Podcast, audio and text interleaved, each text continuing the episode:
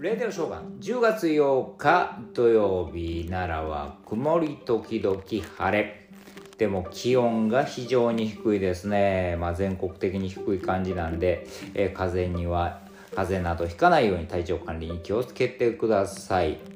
えー、これ共同通信にですね NHK の受信料が来年の10月に一斉に値上げされるというふうなニュースがありましたので紹介したいなと思います、えー、衛星系衛星放送の契約が1割、えー、程度、うん、値下げになる。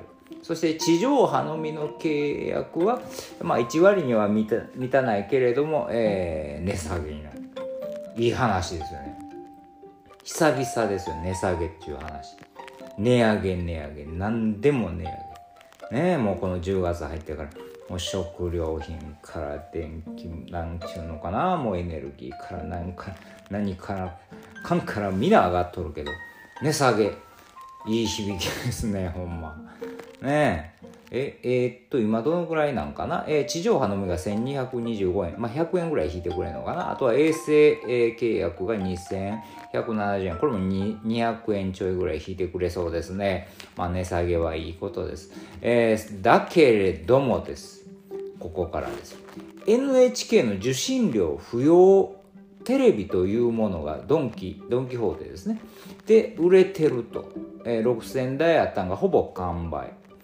えー、これは、えー、Android テレビかなんかいうのかな、えー、チューナーレスのスマートテレビでですね、えー、まあこれはテレビは見れないわけですよ。要するに、えー、YouTube とか Netflix とか Amazon プライムとかね。そんなやつとか、まあ、動画が見れてでゲームあとは DVD とかブルーレイをお楽しみくださいという感じですよね。えー、24型で2万1700円そして42型で3万2800円。これがよく売れてああテレビ見ないって言えば20代とか若い世代が買ってんのかなと思ったら違うんですね。40代に一番売れてる。40代。ええー、と思ったんですけどね。40代。にこれはゴールデンタイムでテレビを見ない。まあ要するにもう仕事とかでですね、テレビをや、その一番やってる時間帯にテレビ見れない。で、まああとは見逃し、TVer とかでですね、配信で見るとかそういう感じなんでしょうけども。まあまあまあ、でももう、もうなんやろ、若い世代の子はスマホとかで見るのに慣れてるからかな。